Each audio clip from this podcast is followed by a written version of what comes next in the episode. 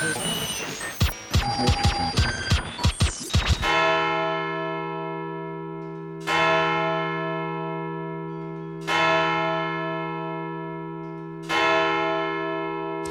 Abend, meine Damen und Herren. ARD und ZDF haben ihr Programm geändert. Weil auch sie sehen wollten, ob die vier Leute, die sich alle zwei Wochen am Mittwoch zusammenfinden, auch in dieser Woche wieder Dinge tun, die ihnen möglicherweise das Genick für immer brechen könnten. Hallo und guten Tag, mein Name ist Markus Richter und Sie hören der Weisheit. Mit mir zusammen an den neuartigen Rundfunkempfangsgeräten begrüße ich Malik Aziz, der mir gerade seinen alten Müll andrehen wollte. Hallo und guten Abend.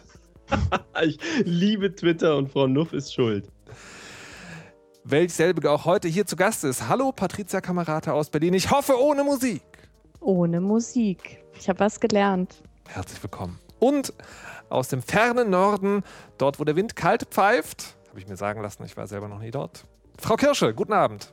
Guten Abend. Hier schneit es sogar dauernd. Ist doch kacke. Was? Ja, gestern Abend erst. Das ist ja verrückt. Ich hätte also Schnee woanders in den Urlaub hinfahren sollen. Und damit kommen wir gleich zum ersten Thema dieser Sendung. Oh mein Gott! Wirklich, Leute. Ich bin ja mangels eines anderen Ferienziels in der sächsischen Schweiz gewesen. Es hat sich so ergeben, weil eigentlich Sonne, aber das gab es nur zu weit weg und dann Schnee, aber das war zu teuer und deswegen sächsische Schweiz. Eine Woche das ist lang. Braunland unten rechts, oder? Nee, das war übrigens sehr schön. Äh, wir waren auch äh, in Pirna und sind da an zwei Stellen über so dicke Plakate gestolpert: Refugees Welcome. An Kirchen? Äh, ja. Ah. Äh, aber es war auch noch, ich weiß gar nicht, was das andere war. Frau Kamerata, waren Sie zufällig auch in dieser Gegend? Wissen Sie noch, was das mhm. andere war? Es war auch ein kirchliches Gemeindezentrum. Ach, die Christen wieder, ey. Schlimm, ja, schlimm, schlimm, schlimm. Das ist ja. Just saying. Ja. Aber ich fand, ich fand es total gut. Also es hat mich wirklich gefreut, weil ich auch von Bekannten in Dresden gehört habe, dass sie das mittlerweile wirklich unerträglich finden und man auch so das Gefühl bekommt, man möchte da irgendwie wegziehen. Ähm, und deswegen war ich da auch auf andere Sachen gefasst und dann quasi das Gegenteil eher präsent zu sehen, fand ich, also fand ich sehr gut. Ja, das war auf jeden Fall super. Aber was ich mich gefragt habe, ist Urlaub im eigenen Land, macht man das eigentlich noch oder ist man dann schon alt? Also alt im Sinne von vorbei. Tot, meinst du? Ja, sozusagen. 40. warum? Warum? Warum? Äh, Patricia, du musst verstehen, es gibt so Dinge, über die kann man sprechen, auch ohne sie zu sagen. Aber früher oder später musst du dich daran gewöhnen, dass du auch 40 bist. Mann! Und je öfter du das sagst, desto leichter fällt es. Frau Kirsche, sagen Sie doch auch mal was. Zu 40 jetzt? Ja. Ich bin ja noch nicht 40.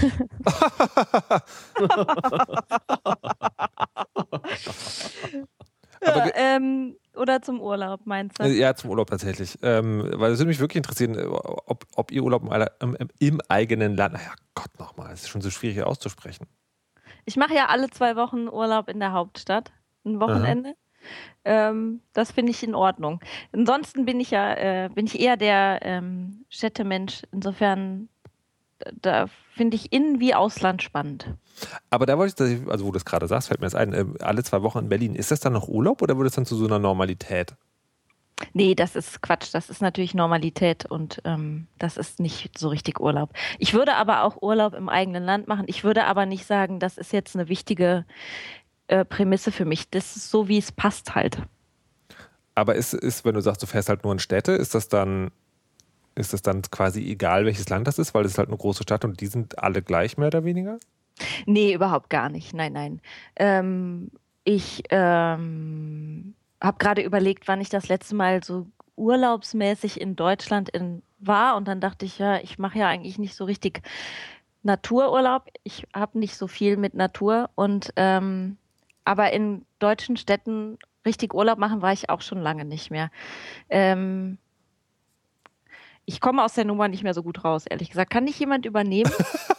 Ich habe sogar, ich bin sogar mal weitergegangen, weil ich bin ja schon 40 und deswegen kann man, man kann das noch ist, das ist wie die, Entschuldigung, jetzt hast du nochmal gesagt, jetzt muss ich dich auch unterbrechen, weil das ist wie die alten Leute, die im Jugendradio anrufen. Ja? Es ist schon häufiger mal, dass man so denkt, so, naja, okay, weißt du, also eigentlich wollen wir wollen wir jetzt keine, äh, also Altersdiskriminierung ist doof und deswegen, okay, du bist zwar schon, keine Ahnung, 45 oder 50, aber du darfst jetzt sozusagen auch mit in der Talksendung mitmachen. Ne? Ähm, was, was, was ja ein bisschen komisch ist bei einem Jugendradio, wo man Hörer, weißt du so, also klar, im Prinzip darf jeder anrufen, aber es ist schon ein bisschen komisch. Und man fragt sich manchmal, warum, warum so Leute. So, aber manchmal haben die halt auch spannende Geschichten zu sehen. Und was die alle als erstes machen, als aller allererstes, wenn sie in einem Jugendradio anrufen, sagen, also ich bin ja auch nicht mehr der Jüngste, war. Ja, da ist ein Krieg schon vorbei. War ich ja auch schon da. Und ich frage mich, warum machen die das? Immer das Alter vorne wegtragen. Na, aber ja, aber Moderator ist das. ärgern. Nee, ist das. Ja, Nee, die wissen nee, das ja, auch. die wissen das ja nicht. Die wissen ja nicht, dass es. Ich frage mich eher sozusagen, ob da die heimliche Hoffnung mitschwingt, dass jemand widerspricht. Ja, bestimmt. Oder weil, also für, ja, vielleicht auch. Also ich finde es immer lustig, für Interviews und so wird man ja auch immer gefragt, wie alt man ist, als wäre das irgendwie wichtig. Vielleicht ist man da, weil man selber Leserin, als Leserin immer liest, irgendwie Patricia in Klammern 40, dass man das dann auch Ja, immer aber- so raus. Aber beim Radio ist das ja genau nicht so. Das stimmt. Aber ich wollte ja jetzt eigentlich erzählen, die Du Steigerung wolltest sagen, von, dass du 40 bist.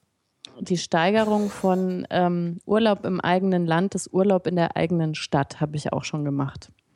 Aha. Und was Und- hast du dann gemacht? Ich bin in ein Hotel gegangen. Und das war super. Also es war Westberlin, was halt schon sehr weit auch ist und sehr exotisch. Also ich war das letzte Mal, glaube ich, in Westberlin, weiß ich nicht, äh, kurz nach äh, der Jahrtausendwende oder so. Und, Wir waren ähm, in Westberlin frühstücken, du fudelst. Ach, stimmt. Das stimmt. Waren wir auch in Westberlin zusammen? Ach komm, jetzt könnt ihr nicht alle einfach so tun, als wäre ich tatsächlich das letzte Mal vor 14 Jahren in Westberlin gewesen. Du standst auf dieser Kreuzberg Mauer. zählt nicht zu äh, Westberlin. Das stimmt. Alter Ostberlin, also wir haben uns im Ostteil von Kreuzberg getroffen, das ist fast Ostberlin. Ähm, und ähm, also auf jeden Fall, ich, ich fand es total toll. Also es war auch nur eine Übernachtung, aber da, ich habe mich wirklich gefühlt, als wäre ich irgendwie, weiß ich nicht, also an einem total anderen Ort gewesen, hätte ein ganzes Wochenende frei gehabt, obwohl es quasi nur 24 Stunden waren. Und das Angenehme war tatsächlich, die Anfahrt war ja dann irgendwie, weiß ich nicht, 30 Minuten oder so. Du also, warst aber ganz schön tief im Westen. ja, Holland Also- Waldfee. ja, es war in der Nähe vom Bahnhof Zoo. Ah, Also noch westlicher wollte ich nicht gehen. Den ein bisschen kenn sogar ich. Ich habe äh, ich, ich, ähm, äh, Bootfahren macht das übrigens auch. Äh, wenn, man, wenn man so einen Tag lang auf dem Müggelsee rumschippert. Ist auch immer wie Urlaub. Und ist ja auch sozusagen nicht, nicht wirklich weit weg. Und ich habe gerade überlegt, ich hatte neulich nochmal irgendwie dieses Gefühl, das war auch nur ein Tag. Ich weiß, aber ich komme gerade nicht mehr drauf. Hm. Ich kann euch sonst auch so, äh, obwohl das ist ja auf Kongressen, also Kongresse, ne? Da hat man auch das Gefühl, man ist einen Tag weg. Oft ist das halt kein Urlaub, aber man ist zumindest einen Tag komplett raus. Und Mhm. denkt, in der Zwischenzeit müssen, äh, was weiß ich, drei Revolutionen gestartet worden sein, ein Langstreckentest, okay, das kann ja auch mal über Nacht passieren und so weiter und so fort und kommt raus und alles sieht genauso aus wie vorher. Stimmt. Das hat ja aus, aus der Sächsischen Schweiz zurückkommt tatsächlich auch. Weil da gibt es nur Edge, also kein Internet. Da würde Ähm, ich schon nicht Urlaub machen. Und ich, ich stelle mittlerweile fest, ich finde das ganz entspannend.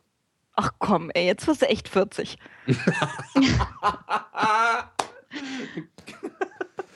Liebe Hörer, es sind gerade drei Plätze in der. Weisheit frei geworden.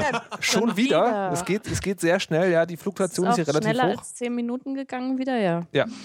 Äh, also erfolgversprechende Kandidaten mögen sich bitte wenden an unter 40 at derweisheit.de und ihre formschönen Bewerbungen einreichen. Apropos Kommentare. Herr Malik, Sie wollten Ja, noch etwas muss, erzählen. äh, ich muss ganz dringend mal äh, Danke sagen. Heute ist was Geiles passiert. Ich ähm, mache gerade so einen Videoschnittjob und sitze vor Final Cut Pro, was ich an sich sehr liebe und was immer butterweich funktioniert, außer heute, wo es Zeitdruck gab, wo es wichtig war, wo ich schon einen Tag im Verzug bin und wo es so richtig losgehen musste und dann hatte ich so Stress und es tat es nicht und so. Und dann schrie ich um Hilfe auf Twitter und deswegen ist auch Frau Nuff schuld, die mich ja äh, auf Twitter adoptiert hat. Und tatsächlich kam äh, sofort eine Reaktion von Ed Fernsehmüll, meinte direkt, ja, hier frag mal Ed Dirk Grau. Und Ed Dirk Grau direkt so, ja, hier, was gibt's? Und ich so, ja, mach mal Telefon. Und er so direkt Telefon. Und ich quatsch so eine Stunde und er löst das Problem. Und alles ist wunderbar. Und dann finde ich auch raus, ähm, meinte so, ja, meine ich, ja, wie erreiche ich dich denn, wenn ich nochmal so ein Problem habe? Und dann meinte er, ja, google mal meinen Namen. Ich google mal Dirk Grau und stelle fest, ach so, das ist so einer, der Filme mit Deadlift Book macht und 1000 Awards gewonnen hat. Und irgendwie so, so, er weiß, wie man Filme schneidet. So, alles klar. Gut, danke schön. Also, ähm, aber das war so ein typisches Twitter-Ding, was ich so grandios finde. Ich bin ja noch nicht, wie ich gehört habe, über dieser Schwelle, wo es anfängt weh zu tun äh, von den Followerzahlen, wo dann die Bösartigen kommen. Oder ich bin keine Frau, keine Ahnung. Ähm, jedenfalls ist es jetzt äh, so nice, wie direkt man tolle Leute mit toller Hilfsbereitschaft in dieser Bubble erreicht und deswegen Dankeschön. Das ist äh, cool. Aber du Detlef, Detlef, Detlef Book? Ja? Hat er etwa bei na, na, na, na, na, na. Nein! Ja, ganz genau, der hat diese drei Filme Echt? gemacht. ich habe ihn auch drauf angesprochen. Das ist ja großartig. Hast, ich habe so gelacht. Hast du, hast du ihm gesagt, er soll den Podcast mal hören? Ja. Und? Ja, mal sehen. Ah, erst super gut. Ist ein paar Stunden erst her. Aber er hat den Link bekommen. Sehr gut, sehr gut, sehr gut. Ähm, liebe, liebe andere Internet-User, wir haben uns auch sehr gefreut über die ganz, ganz, ganz vielen Kommentare unter der letzten Sendung. Ja, voll. Ja. Ähm, besonderer Dank nochmal an äh, Vincent, der das Endthema aufgegriffen hat mit den, ähm, mit dem, was macht man, wenn man im Dunkeln nach Hause geht. Äh, und eine allgemeine Anmerkung, wenn ihr einen Kommentar schreibt, wo mehr als zwei Links drin sind, dann gehen die in eine Moderationsschleife, weil das ein Signal ist für, könnte Spam sein, also dann nicht ungeduldig werden. Einer von uns guckt dann so schnell wie möglich rein und schaltet das frei. Außerdem haben sich zahlreiche Menschen ähm, gemeldet, die kein Nutella essen, Nutella ohne Butter essen. Nee, dafür, da haben sich nicht so viele gemeldet. Nee, nicht in den Kommentaren zum Blogpost, aber auf Twitter. Ah ja, okay. Hat tatsächlich, also da haben Leute gesagt, das wäre eine solide Möglichkeit, das so zu machen. Ähm, ja, Philadelphia wurde mir noch an mich herangetragen, aus der Familie meines Sängers. Die machen alle unbedingt Frischkäse unter Nutella und immer und nur. Okay. Krass. Es gibt ja auch schon so eine Mischung, ne? Also Philadelphia Nutella Gemisch. Tatsächlich? Das ja. ist bestimmt blöd, oder? Keine Ahnung. Also Frischkäse mit Honig schmeckt ja eigentlich ganz gut. Mm, oh, Mascarpone mit Honig, Leute. Mhm. Hm, das klingt gut. Mascarpone? Geht mehr als 100% Fett. ich glaube schon. Und sonst halt mehr Zucker. ähm, ja, also vielen Dank, liebe Hörer. Ähm, Und drinnen? Rinnen. Schickt uns Geschenke und Geschenkeninnen. Ähm, ja, Frau Kirsch, Sie sind ein bisschen nachlässig geworden, habe ich das Gefühl. Wie, na, wieso bin ich? Ich ermahne dich jedes Mal. Ich bin nee, nee, nee, nee, nee, nee, dass nee, besser war. nee, hast du nicht jedes Mal ermahnt. Ich habe es nämlich gerade zweimal gesagt, ohne dass du mich ermahnt hast. Ich habe doch gerade innen gesagt. Ja, jetzt gerade, aber davor. Okay, ich werde aufpassen wie eine Hündin. Hat Frau Kirsche eigentlich eine Amazon-Wunschliste bei uns? Frau Dr. Oh ja, Frau Dr. Ja, Kirsche die hat ist eine Amazon-Wunschliste. Die ist, die, die extra sozusagen, ähm, die extra noch pseudonymisiert wurde, was ein Ja. langwieriger Prozess war, aber sie hat eine Wunschliste. Ah, nice. Schenkt uns Dinge. Äh, apropos schenkt uns Dinge, ähm, Malik ist ja nicht nur nach Kapern süchtig, sondern nach Sour, wie heißen die? Patch. Kids. Sour Patch Kids. Amazon hat zehn vorrätig. Geil. Könnt ihr Und ihr klicken. solltet auch alle danach süchtig sein, nur mal so als Tipp. Malik, das ist sehr unklug, was du gerade machst. Ja, was. Weniger Stoff für dich. So. Aber guck doch mal, wie, wie gut das ist, wie solidarisch er ist, im Gegensatz nu- nur an seinen eigenen Nutzen zu Im denken. Gegensatz zu anderen Menschen, zum Beispiel Sigmar Gabriel. Überleitung Warte, ich muss Hölle. Popcorn Herzlich willkommen. Es, äh, es, es erschütterte, äh, es erschütterte, es, doch es erschütterte, das kann man sagen, äh, dieser Tage eine Meldung, die Internetosphäre, nämlich, dass ähm, Herr Gabriel nach Hause fuhr, um dort auf seine Tochter aufzupassen. Für zwei Tage. weil sich seine Frau ihn sonst ausschimpfen würde. Kurz zusammengefasst der Artikel. Ähm, weil die Tochter krank war. Können wir das noch dazu? Weil die Tochter krank war. Ähm, und dann gab es reichhaltige Meldungen, das sei doch doof, dass sowas gemeldet wird. Oder? Ja, es gab ja viel mehr Meldungen, die, äh, die das, ähm, also zumindest auf in meiner, in meiner Bubble, ja. viel mehr Meldungen, die das auf die Schippe genommen haben. Das fand ich eigentlich erstmal so als Ansatzpunkt, äh, das lächerlich zu machen, fand ich das sehr charmant. In, inwiefern? Ja, darauf hinzuweisen, dass so, also warum wird das gemeldet, warum wird das bei ihm gemeldet, bei, äh, warum wird das bei Schwesig aber eine ähnliche Konstellation negativ konnotiert gemeldet und auch darauf aufmerksam zu machen, dass es sehr, sehr, sehr viele Väter gibt, die das jeden Tag machen, mhm. was ganz normal ist und äh, die, äh, die, das, die, die das ja auch selber absurd finden. Da gab es einen Hashtag zu auch, ne? Irgendwie offensive Offensiv Väter oder so. Ja, oder ja, oder offensive Vaterschaft oder so. Und dann wurde quasi jeder Popel, den man irgendwie gemacht hat, getwittert. das finde ich sehr schön. Patricia, du hast ja sogar einen Artikel dazu geschrieben. Äh, ja, habe ich, weil ich tatsächlich das auch also für sehr erstaunlich halte, dass es immer noch eine Schlagzeile äh, wert ist und mich das im Endeffekt tatsächlich auch sehr aufregt, dass quasi äh, mit so einem Minimaleinsatz ein Mann ähm, ja, dafür Aufmerksamkeit bekommt. Geil, oder? Boah, ich finde es so mittelgeil. ich lock dich noch raus. Du schreist ja. gleich. Nein. ähm, naja, aber tatsächlich sagen, ein, eines der Gegenargumente, was. Malik darf es doch selber vorbringen, bestimmt. Was denn? Ach so, der hat. Das Gegenargument. Habe ich schon wieder vergessen. Warte mal. Äh, soll ich mal in deinem Blog nachgucken? Oh, also, es war. Wir müssen ein bisschen aufpassen, dass wir die Insider sozusagen, also ja. man muss ein bisschen aufpassen, dass wir nicht zu einer Sendung werden, wozu man, wozu man alles gelesen und gesagt und dabei gewesen sein muss, was wir gehört haben. Deswegen kurz zur Erklärung. Also es gibt sozusagen die Ansicht, dass man sagen könnte, naja, das ist halt sozusagen ungeil, dass das sozusagen irgendwie der Leuchtturm ist. So, also jemand, der irgendwie einmal im halben Jahr, zwei Tage nach Hause, wenn die Tochter krank ist und die Frau sozusagen nicht mehr aus Meckern rauskommt. Aber es ist vielleicht besser als nichts, weil es sozusagen eine Vorbildfunktion für die Leute sein kann, die noch weniger machen. Ähm, und ja, warum ist das ein Problem? Also ähm, für mich ist es ein Problem, weil das sozusagen einfach wirklich, also in meiner persönlichen Sicht so die, die absolute Mindestanforderung ist, also quasi ein bisschen mehr als nichts zu machen und dass das ähm, so einen Leuchtturmcharakter haben soll. Also ich frage mich, für wen? Weil ähm, wenn man sich äh, entscheidet, Kinder zu haben und dafür Verantwortung übernimmt, dann halte ich es für relativ normal, dass man da auch Anteil haben will. Ähm, und mit dieser Anteilnahme und der Beziehung, die man ja zu seinen Kindern hat, kommen dann natürlich irgendwie auch Aufgaben dazu. Und mit den Aufgaben, die man irgendwie übernimmt, kommen ja entsprechende Erfahrungen auch dazu. Und wenn man sich das versucht, gleichwertig aufzuteilen, was ja natürlich nicht immer irgendwie möglich ist, aber solange man sich sozusagen wirklich abspricht und gegenseitig unterstützt ähm, und quasi die Erfahrung teilt, äh, ja, glaube ich, äh, also ja, das ist für mich halt eigentlich das, was normal sein sollte.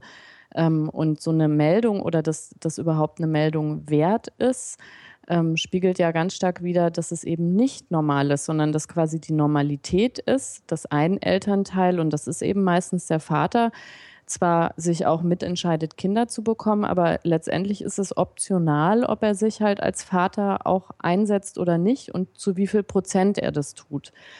Ähm, und das führt natürlich dann auf Dauer auch in Beziehungen zu Problemen, ähm, ja, weil die Belastung quasi ungleich verteilt ist.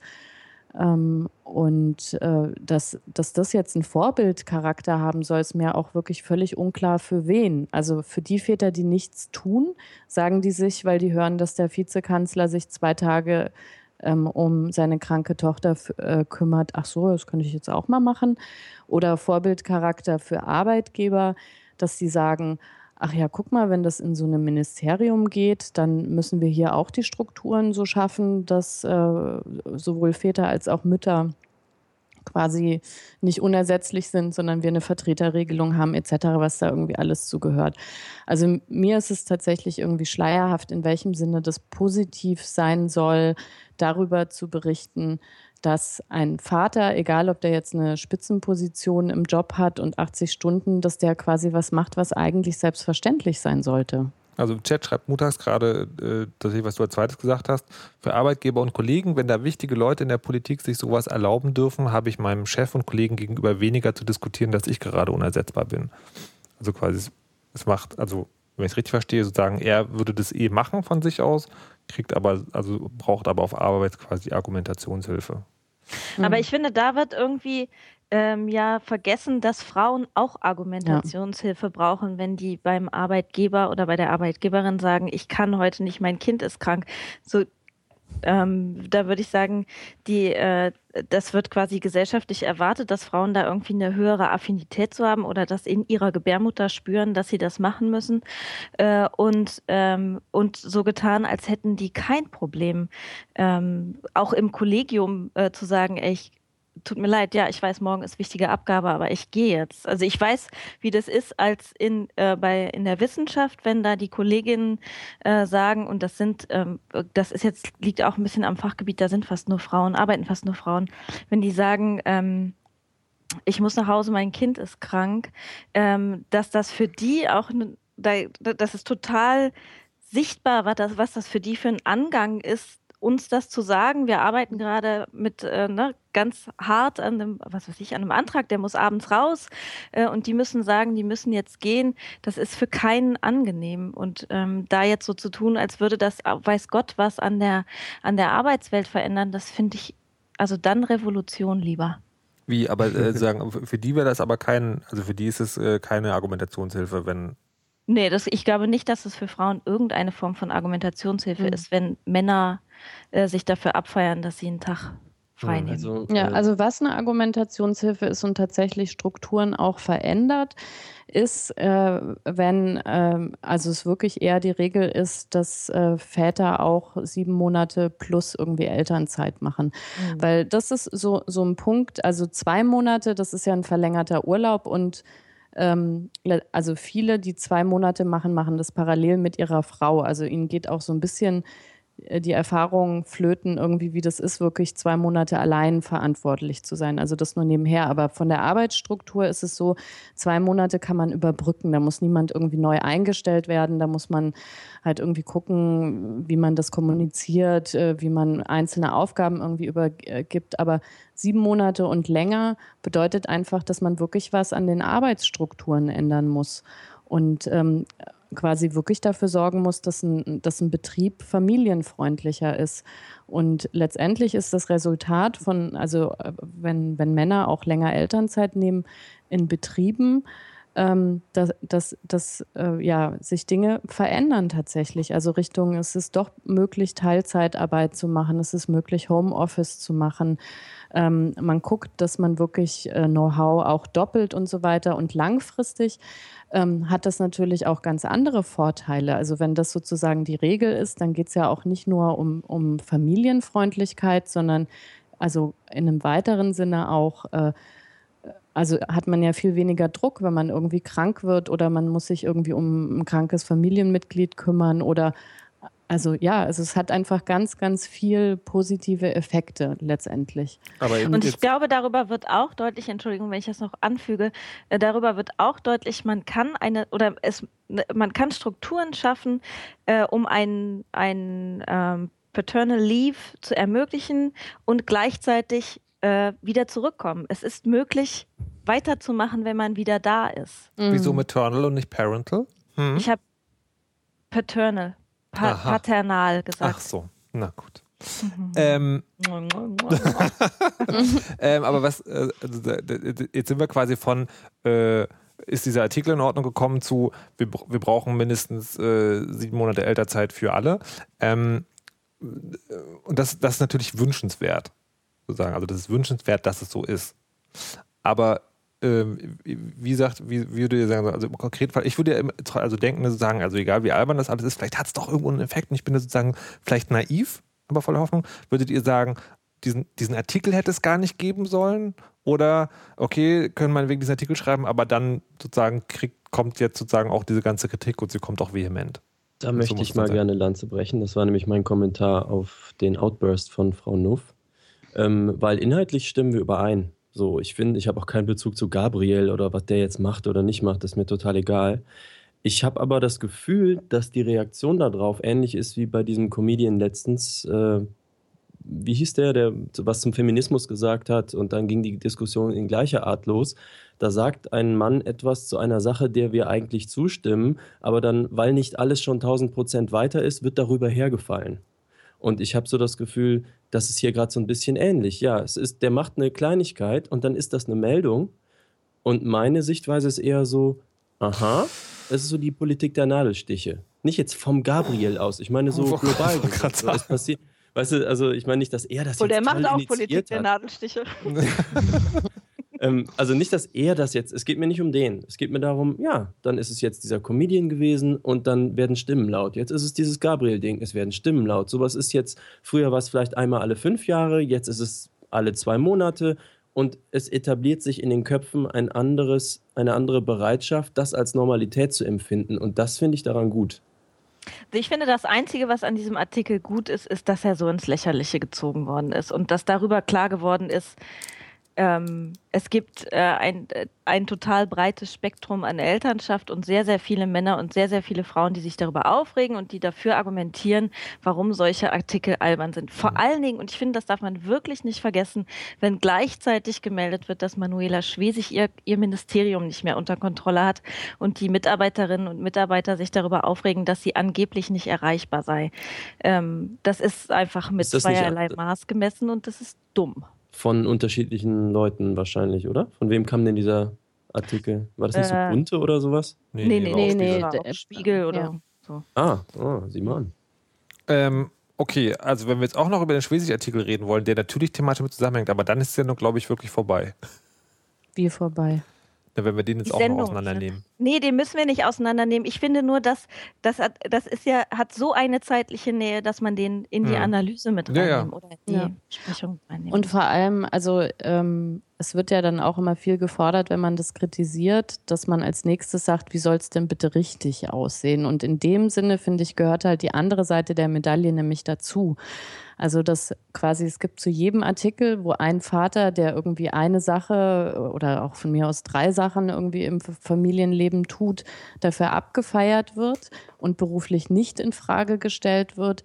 Und auf der anderen Seite ist quasi die, die Medienberichterstattung, dass eine Frau die quasi genau dasselbe tut, eigentlich nichts richtig machen kann. Weil dafür, dass sie sich für ihre Familie einsetzt und für Vereinbarkeit, wird ihr unterstellt, dass sie beruflich inkompetent ist. Und weil sie aber eben einen Spitzenjob hat und auch wichtige Politikerin ist, wird ihr gleichzeitig unterstellt, dass sie ja irgendwie auch Rabenmutter ist.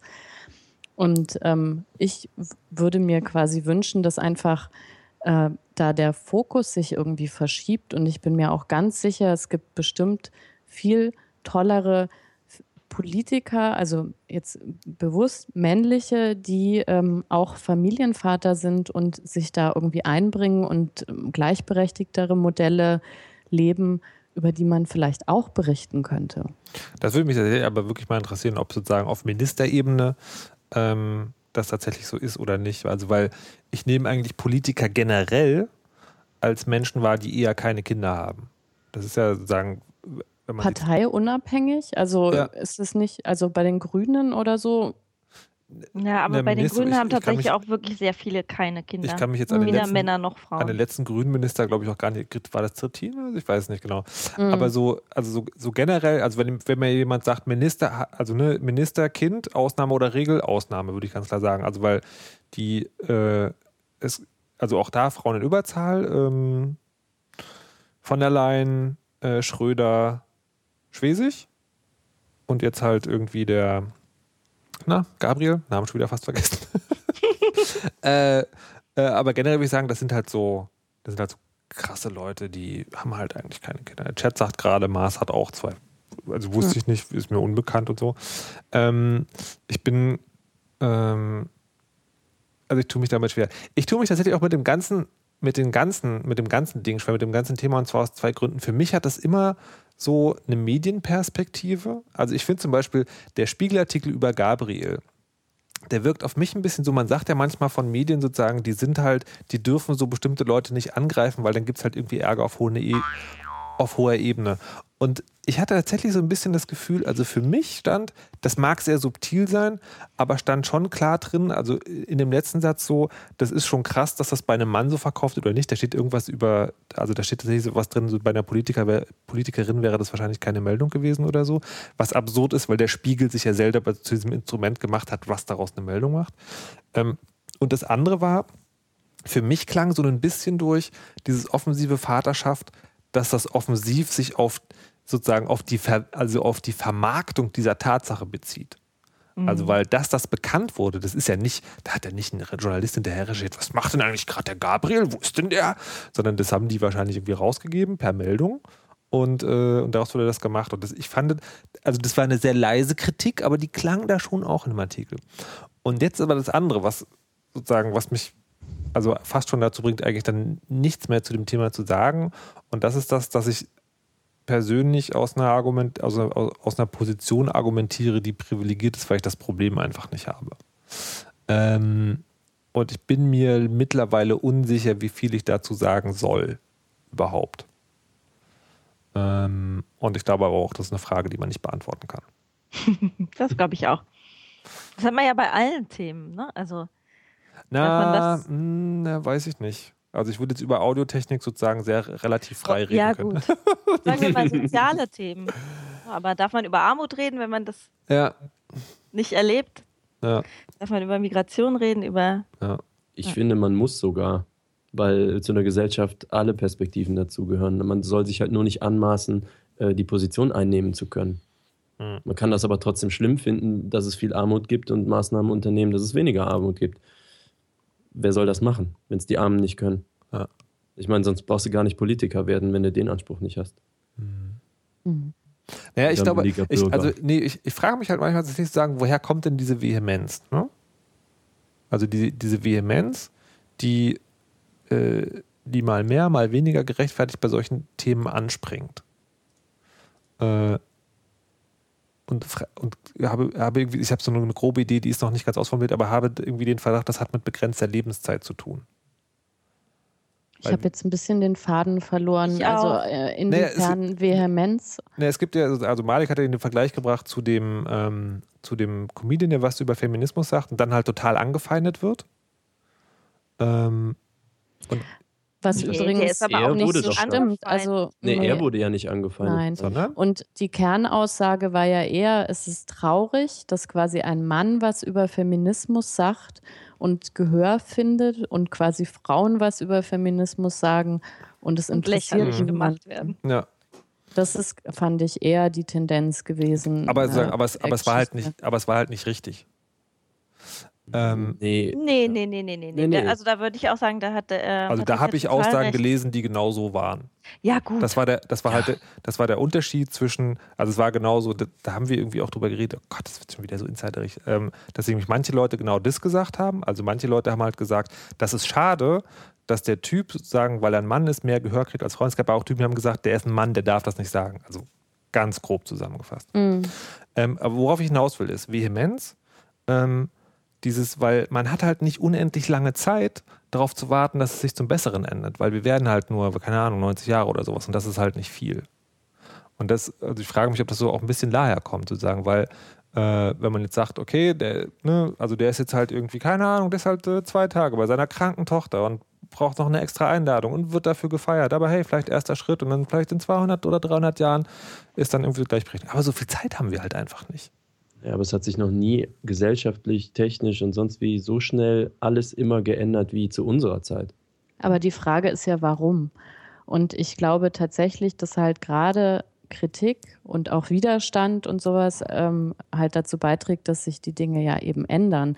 Und wenn man, wenn man sich hinstellt und quasi sagt, wieso denn alles, was quasi mehr ist als nichts, ist doch toll, dann ähm, finde ich, trägt es dazu bei, tatsächlich eine Weiterentwicklung auch zu forcieren.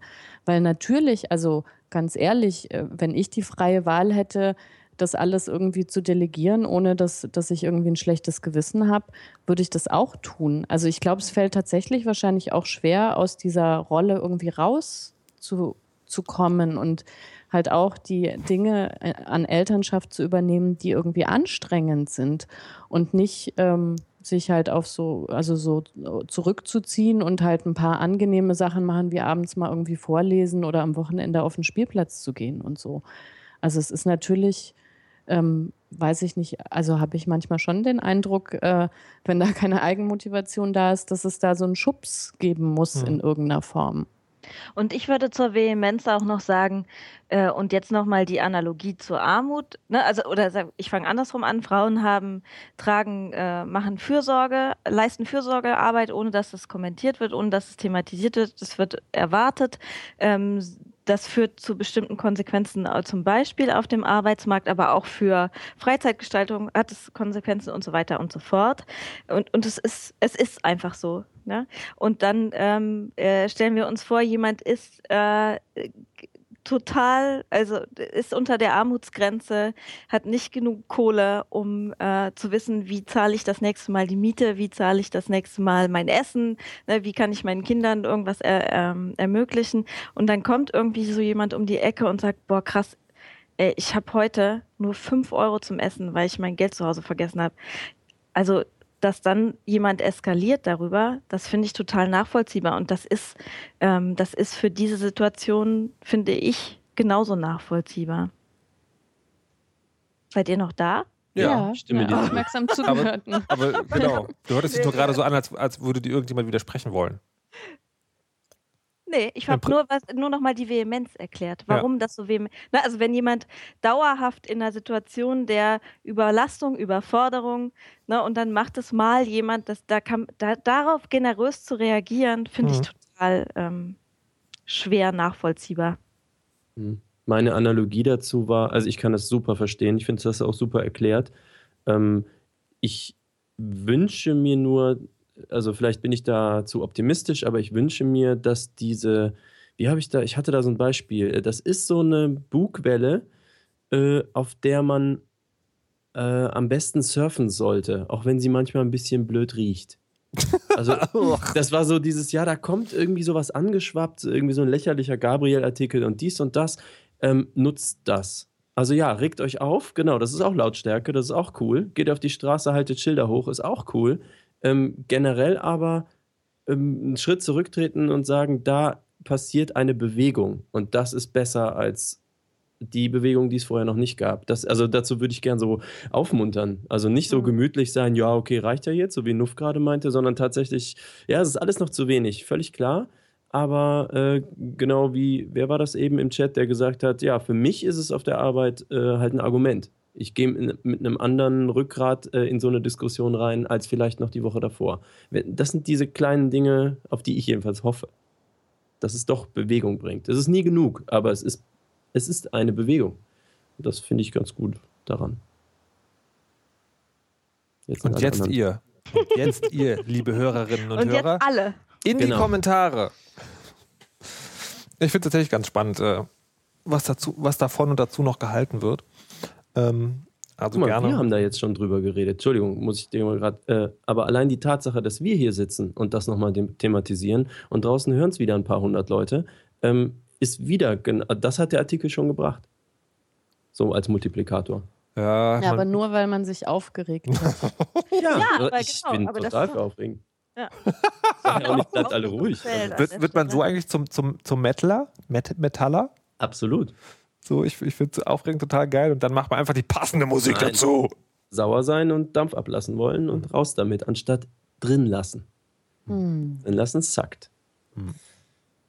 Ich äh, suche eine lokale Metal-Band, die ich aufnehmen will. Ich, ich habe zehn Jahre auf diesen Satz gewartet. Als was? Als Schauterin?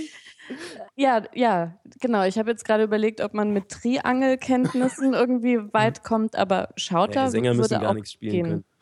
Ja. Einfach nur aufregen. Es gibt, äh, wenn, wenn, wenn es den noch irgendwo gibt, sucht mal, es gibt, äh, es gibt so einen schönen Song, der heißt Ich bin Schauter in einer Black Metal Band. Das ist ein ganz, ganz, ganz großartiges Lied. Cool. Von, von einer damals noch äh, sehr jungen Band, A Cappella Band, glaube ich, hier aus Berlin.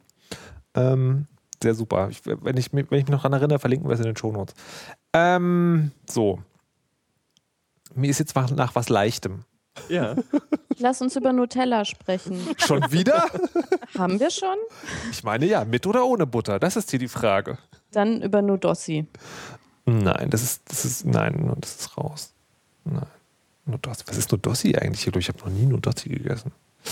Ich ähm, dachte, das wäre so ein Ost-Nutella. Ost, genau. Also wir hatten ja Westverwandtschaft. Hm. Oh. Ähm, Herr Aziz, mhm. Sie haben in die nicht vorhandene Trello-Liste eingetragen, über die mhm. IBAN zu sprechen. Warum? Äh, ja, das steht da schon ein bisschen länger drin, nur weil uns das ja jetzt alle ab 1.2. Äh, dann mal Deutschland, nee, Europa global betrifft. Und ähm, irgendwie finde ich dieses System kacke. Und äh, so, so aus Designer-Sicht. Erklär das doch mal, weil ich habe einfach meine IBAN-Nummer auswendig gelernt und halt Was? die wichtigen, die ich benutzen muss und Was? Kenn, weiß jetzt nicht. Du bist ein also ich habe zum Beispiel äh, sechs bis acht Konten. Da ist das mit dem Auswendiglernen, also beim ersten wäre es schon gescheitert, aber ab da hätte ich auch schon keinen Bock mehr. Ähm, und musste auch noch zwei oder drei davon umstellen. Also es war ein, ja, ich finde es, ähm, ich habe mich also aus Designersicht ist das so. Man baut ja öfter mal äh, Briefbögen für Firmen zum Beispiel. Und dann geht es halt schon los. Ähm, da werden diese Briefbögen werden ja nicht nur als Papiere gedruckt und dann dort verwendet, sondern unter anderem auch als PDFs verschickt. So. Ähm, und dann ist das ja total wichtig. Die Leute, die PDFs kriegen, würden am liebsten in dem PDF unten einfach Copy-Paste diese Nummer rausnehmen. Die Leute, die Briefbögen kriegen, würden sie gerne lesen können lesen ja, können von einer 17-stelligen Nummer, ist aber halt Arschlecken, außer du fängst an, die in Blöcke zu unterteilen. Das ist ne, für die optische Lesbarkeit dann halt toll. Du hast so Viererblöcke und wenn dann manchmal so 18 Nullen hintereinander sind, macht es immer noch keinen Spaß. Also, das ist so vom Konzept her einfach schon dumm. Das ist sehr schwer wahrzunehmen bei einer Nummer, die bei der es ganz besonders wichtig ist, dass sie absolut korrekt ist, dass du keine Zahlendreher drin hast, weil ja nicht mehr neuerdings gegen Name gegengecheckt wird. Wenn du jemanden also an eine falsche IBAN Geld schickst, dann hast du halt die Kacke am Dampfen. Früher hättest du dann äh, von der Bank zurückbekommen, der Name stimmt nicht mit der Kontonummer überein. Aber das ist ja auch vorbei mit dem IBAN-System. Also das heißt, die machen eine hochkomplexe Nummer, wo also Oma Gretchen und ich und jeder andere irgendwie ähm, auf keinen Fall irgendeinen Fehler drin haben darf.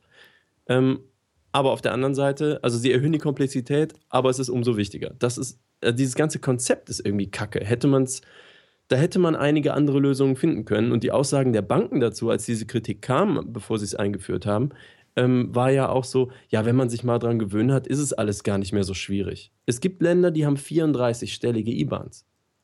Also What? wir haben, glaube ich, 17 oder so, aber das mhm. ist nicht hm. in jedem Land gleich. Und es sind so, das ganze Konzept, dieses ganze System wurde ja dann auch noch damit verkauft, dass jetzt Überweisungen ja viel schneller gehen. Also meine nicht. Ich überweise mit IBANs jetzt schon seit eine, weiß ich nicht, ein Jahr, einen halben, dreiviertel, also eine ganze Weile. Und ähm, da hat sich überhaupt nichts beschleunigt. Eine E-Mail ist in Hawaii in zwei Sekunden, aber mein Geld braucht immer noch zwei Tage, bis es irgendwo ist. Also es gibt so einiges, wo ich so bei diesem Thema IBAN eigentlich so denke, wollen die uns eigentlich verarschen? ja, was, also was, was, was ich tatsächlich total verwunderlich finde, ist, was der angebliche Vorteil davon sein soll. Aha. Also, weil die ist Einheitlichkeit ja, ist, ist, ja das Argument. Ja, die, aber die ist international. Die ist ja gar nicht gegeben. Ich wollte gerade sagen, also wenn die Zahlen der verschiedenen, ja doch, das geht trotzdem. Ähm, aber was ich, was ich zum Beispiel nicht verstehe, ist, warum die das nicht also, intern machen, weil die IBAN ist ja algorithmisch errechenbar aus den alten Daten. Also du kannst ja sozusagen, man kann ja irgendwie das erste Kürzel ist irgendwie das Land, dann kommt irgendwie eine, eine, Kennzahl für die Bank und dann ist deine Kontonummer da irgendwie drin. Also das ist sozusagen, du kannst das sehr einfach nachsehen. Warum müssen die das sozusagen uns, äh, uns abgeben? Ja, und so unelegant. Also als, als, ob, als ob es da keine Designlösungen gegeben hätte. E-Mail-Adressen zum Beispiel. Ja, irgend sowas auch Nachvollziehbares. Ja. Also. Farbkreise. Äh, nein. Manu. So, äh, Frau Kamerata, Sie wollten uns noch eine Fernsehsendung empfehlen.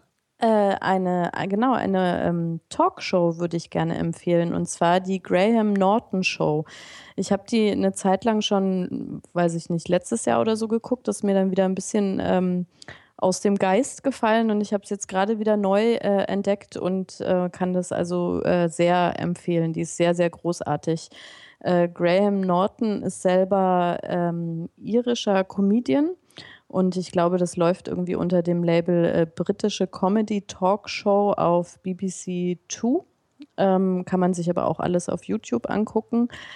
Und das ist wirklich sehr nett, obwohl das eigentlich immer Dauerwerbesendungen für Schauspieler und Musiker und was weiß ich sind. Aber er schafft äh, tatsächlich immer so eine sehr nette Kombination an Leuten einzuladen, die dann sehr heimelig irgendwie miteinander sprechen. Und es ist meistens auch äh, wahnsinnig lustig. Also ich habe es ganz selten, dass ich mit meinem Rechner irgendwie rumsitze und das gucke ähm, und dann wirklich richtig laut lachen muss, weil das so witzig ist.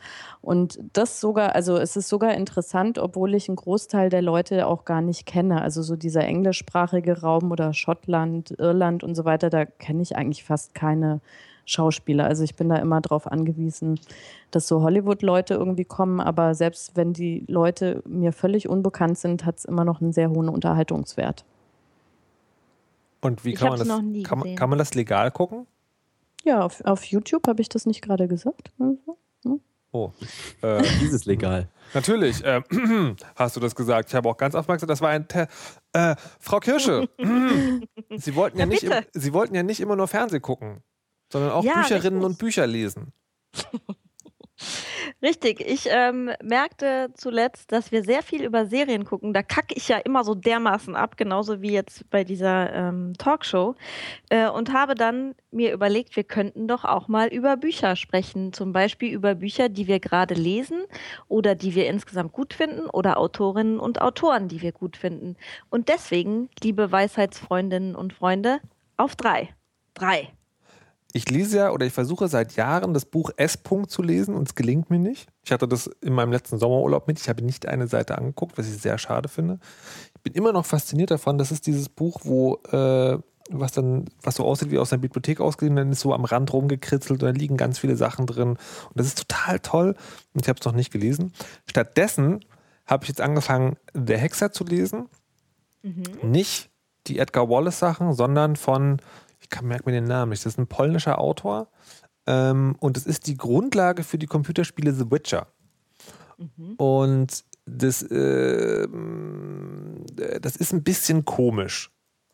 Also, weil irgendwie der Witcher ist so ein äh, äh Andrzej Sapkowski heißt der, der Autor. Das ist so ein, äh, also so ein, so ein Übermensch, der total irgendwie gut kämpfen kann und so ein bisschen Magie hat und immer gewinnt und äh, der, irgendwie so äh, ein Frauenheld ist und gleich zwei super krasse Magierinnen hat, die ihn verliert. Also da gibt es ganz viel, wo man so denkt, ach, das ist alles so ein bisschen komisch.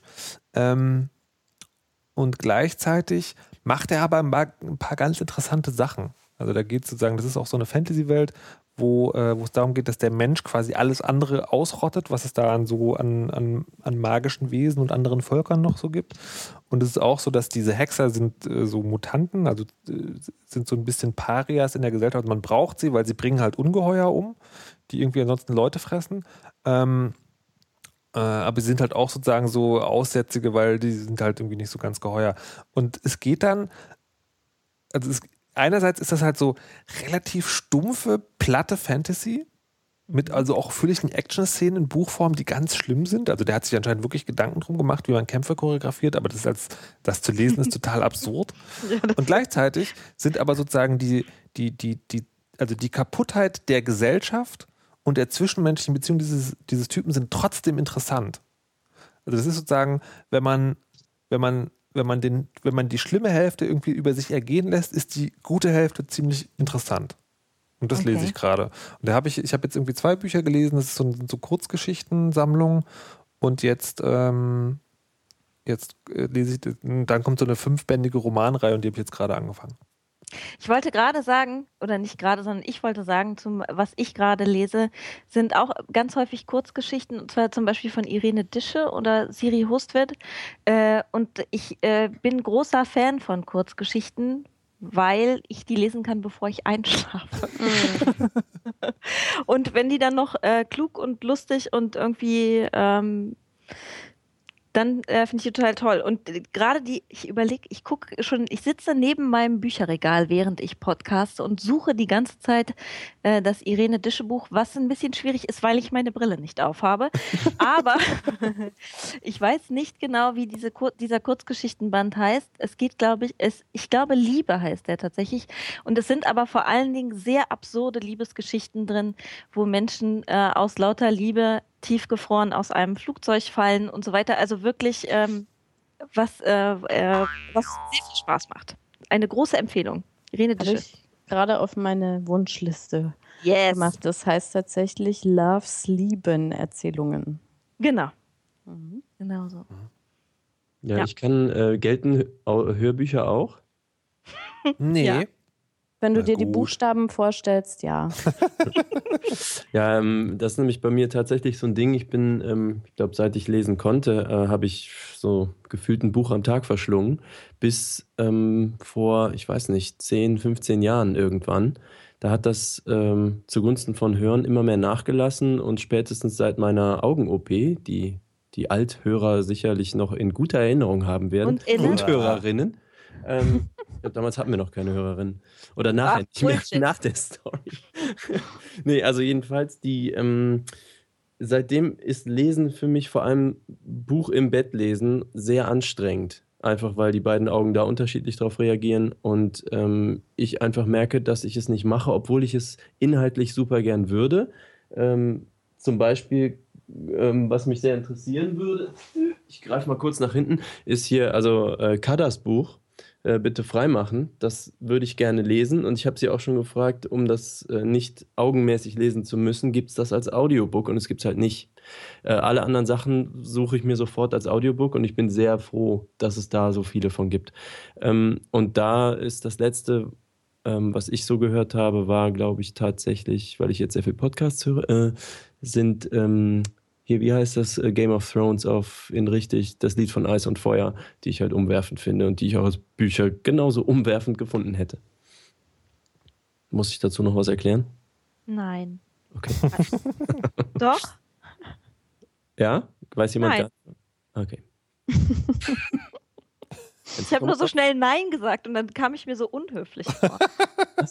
Ja, ansonsten The Martian, ähm, der Marsianer, würde ich äh, super gutes Buch. Das, also, das stelle ich mir tatsächlich, ich glaube, da ist tatsächlich das Buch die beste Form, das zu ko ko konsumieren. Das war aber knapp jetzt. Ja, in der Tat. Äh, ich würde noch gerne eine Sache in dieser Sendung dringend erwähnen wollen. Du willst bestimmt irgendwas plagen. Genau. Sandra Trostel. Sie ist ähm, jemand, der einen Film macht und machen möchte, weitermachen möchte, nämlich All Creatures Welcome. Für alle, die auf dem Chaos Communication Kongress waren, äh, die haben das sicherlich ja, an der einen oder anderen Stelle gesehen. Ähm, das ist ein Film über digitale Gesellschaften. Und das ist jetzt nicht speziell über den CCC, aber da ist auch auf dem Chaos Communication Camp und auf dem Kongress äh, durfte sie auch filmen. Und äh, das ist ja wenn man dort mal gewesen ist, weiß man, das ist eigentlich eine ziemliche Ausnahme, weil Privatheit halt ein hohes Gut ist. Und ähm, sie macht halt eben, äh, sie ist seit 20 Jahren schon erfahrene Cutterin und äh, hat mehrere Dokumentarfilme gemacht und macht eben gerade diesen und möchte gerne von der Filmförderung, das ein Riesenbiest ist, unabhängig sein. Dafür macht sie ein Crowdfunding. Und das würde man, äh, da habe ich letztens Geld reingeworfen und ich möchte jeden, der mal einen Film darüber sehen möchte, äh, dringend anweisen, dort auch Geld reinzuwerfen. Ihr findet das unter sandratrostel.de. Da steht alles weitere. Da gibt es auch einen Trailer zu dem Film. Und äh, da ich noch nie auf dem Camp war, sondern nur auf dem Kongress, äh, fand ich das auch mal äh, sehr interessant zu sehen. Und das ist natürlich alles professionell. Ich habe davon gehört, weil sie letztens in der Sendung von Linus und äh, wie heißt dieser Papst aus Berlin, der das mit diesen Podcasts macht? Tim Pridlove. War das mit Namen noch? Genau. Also bei Tim und Linus, ähm, witzigerweise in Netzbuch, äh, Netzbuch Logpolitik. Logbuch Netzpolitik natürlich. Also sie war in dieser äh, Sendung drin. Ähm, die möchte ich auch empfehlen, da erzählt sie das ausführlicher. Gut. Haben wir noch was vergessen? Bologna. ich, weiß nicht, ich, ich, weiß nicht, ob sozusagen, ob jetzt die Gelegenheit ist, sozusagen nochmal den Bologna-Prozess anzufangen. Nein, das machen wir beim nächsten Mal. Freut euch auf den Bologna-Prozess. Gut. Dann lerne ich auch endlich mal, was das genau ist. Es wird total aufregend. Ich habe mich aber tatsächlich für heute schon darauf vorbereitet. Also ich stehe sowas von in den Stacheln. Sehr gut. Aber was machen wir denn jetzt noch? Oh Gott, die Sendung ist noch nicht vorbei, aber das Material ist alle. Das ist noch nie passiert. Das ist wirklich tragisch. Ja. Wir können ja betreten schweigen. Wow. Einfach. Das muss man auch mal aushalten können. Wir können jetzt mal testen, ob wir so gut befreundet sind, dass wir live schweigen. Bis zum Ende. Also ich, ich, ich, glaube, ich glaube, das geht sehr gut, aber ich bin mir nicht ganz sicher, ob das die, äh, ob das richtig ist. Okay, ich würde, ähm, also ich könnte das, aber das, aber das reicht ich, mir. Ich könnte auch schweigen. Ich, ich muss nicht die ganze Zeit reden oder irgendwie völlig sinnloses Zeug reden, nur damit die Zeit bis zum Ende gefüllt wird und dann anfangen irgendwelche Füllworte oder völlig inhaltsfreie Sätze. Ich schweige auch schon. Mhm. Ich würde ja gerne wissen, wie viel Zeit wir eigentlich noch haben. also ich wollte tatsächlich euch jetzt noch empfehlen, dass ihr alle drei spielt, also drei mit zwei i. Ähm, was ein neues Spiel ist, was gerade bei ähm, äh, auf iOS rausgekommen ist. Und Aha. das Geile daran ist, also das ist das Spielprinzip ist ganz simpel. Man hat äh, man hat ein Level, da gibt es irgendwo einen leuchtenden Punkt und man muss Bauklötze so hinbauen, dass die äh, diesen leuchtenden Punkt verdecken. Und das macht man aber nicht alleine, sondern mit anderen Leuten, die sich auch in diesem Level befinden. Und man weiß aber nicht, wer das ist. Und das Spannende ist, man also fliegt dann so rum und es wird auch immer schwieriger, weil die sich auch bewegen und ah, dann muss man irgendwie so Dinge auch tatsächlich zu zweit machen, also gleichzeitig. Und als Kommunikation gibt es keinen Chat oder sowas, sondern es gibt, ich glaube, zwölf Begriffe oder so. Die sind in, ich glaube, 19 Sprachen übersetzt worden. Das kann man antippen. Also man kann irgendwie so sein, man hat so einen, so einen Menüpunkt, den tippt man an und sagt dann, ähm, die, äh, also irgendwie sag Hallo oder sag Haha oder äh, äh mach Hä oder sowas und das ist dann halt irgendwie 19 Sprachen übersetzt und darüber kann man kommunizieren. Das finde ich eine ziemlich geile Idee, weil sozusagen wirklich, du, du weißt halt nicht, wer da ist, ähm, du weißt nicht mal, welche Sprache er spricht, aber du kannst mit ihm zusammen spielen und kommunizieren. Und diese Idee finde ich so unglaublich geil und das Spiel macht tatsächlich auch Spaß, dass ich allen sagen müsste, ihr sollt drei spielen. Und wie wird das jetzt nochmal geschrieben? Drei mit einem mit weiteren I noch am Ende. Das erinnert mich an Journey so ein bisschen. Genau, das ist tatsächlich, also Journey ist, war ein Playstation-Spiel, wo man ähm, durch so einen Sandlevel gerannt ist und, äh, und da konnte man, da, war, da, sind, da ist man auch anderen Leuten begegnet, also einem immer nur und wusste auch nicht, wer das ist. Da gab es ganz bewegende irgendwie auch Artikel darüber und das ist tatsächlich so ein bisschen ähnlich. Ja. Mhm. Sehr gut. Gibt es auf iOS und Android, glaube ich und soll aber auch noch ähm, bei ganz vielen, also auf allen Konsolen irgendwie, selbst auf der Wii U erscheinen, was, wo es sonst nicht viele Spiele gibt. Ich danke euch, liebe Damen und Herrinnen, die ihr heute hier anwesend wart und diese vergnügliche Stunde mit uns verbracht habt. Vielen Dank, Patricia Kamerata. Ja, sehr gerne. Danke. Vielen Dank, Malik Aziz. Gerne, gerne. Vielen Dank, Frau Kirsche, die ich noch um der Weisheit jetzt zum Schluss bitten würde. Äh, ich danke und ich möchte ähm, in Anschluss an die äh, Gabriel-Diskussion dazu auffordern, dass wir uns weiterhin aufregen äh, und irgendwann wird das noch was mit der Revolution. Regt euch auf! Alle! Ich mach mit! Jetzt! Ja!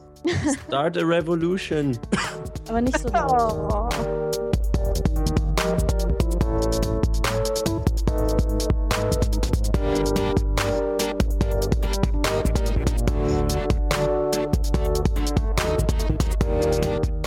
Malik Aziz, der Mann, der jede Gelegenheit nutzt, um etwas zu plagen. Respekt. Ich habe übrigens eine Amazon-Wunschliste. so gut.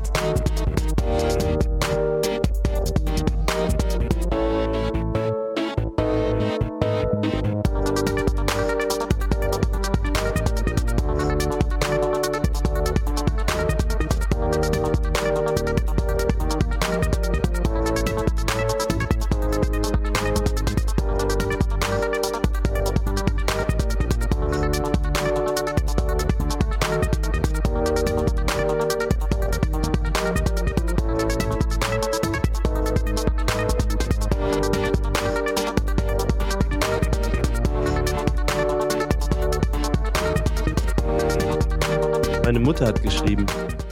Und? Ich zitiere, diese Sendung hat mir gut gefallen. Ich freue mich, dass du so ein Diskussionsforum hast. Das ist es, was ich dir und mir immer gewünscht habe, weil es dir sehr entspricht. Nuffs Beiträge finde ich gut strukturiert und authentisch. Mein Herz freut sich für dich.